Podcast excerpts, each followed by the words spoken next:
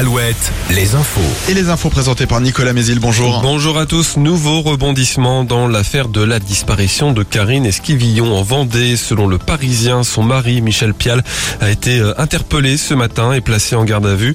Son récit est au cœur de l'enquête ouverte pour enlèvement et séquestration. Il serait la dernière personne à avoir vu euh, Karine Esquivillon avant sa disparition à Maché le 27 mars dernier.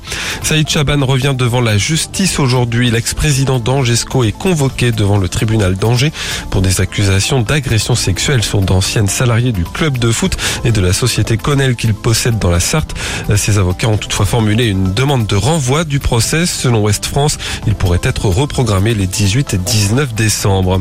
Les deux tiers des nappes phréatiques du pays restent sous leur niveau normal, selon Christophe Béchu, le ministre de la Transition écologique, qui précise ce matin que les zones les plus inquiétantes se situent dans la vallée du Rhône et autour de la Méditerranée. De nouvelles difficultés dans les hôpitaux en Vendée. Cette fois, ce sont les urgences des Sables d'Olonne qui ont fermé la nuit dernière. Elles ont rouvert il y a une demi-heure. Par ailleurs, en Charente-Maritime, le centre hospitalier de Royan, lui, euh, doit se réorganiser pour faire face à l'afflux de patients pendant la saison estivale et au manque de soignants. Pour garantir un fonctionnement complet des urgences, les services de médecine interne et de médecine polyvalente seront provisoirement regroupés pendant l'été. Un anniversaire en Touraine, les 60 ans de la centrale nucléaire de Chinon, la deuxième construite en France.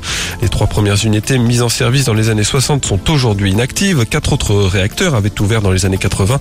2500 personnes sont actuellement employées à la centrale de Chinon qui se trouve en réalité sur la commune d'Avoine. Une bonne nouvelle pour le club de basket des Sables d'Olonne. La fédération a proposé à la formation d'être repêchée en National 1 pour la saison prochaine.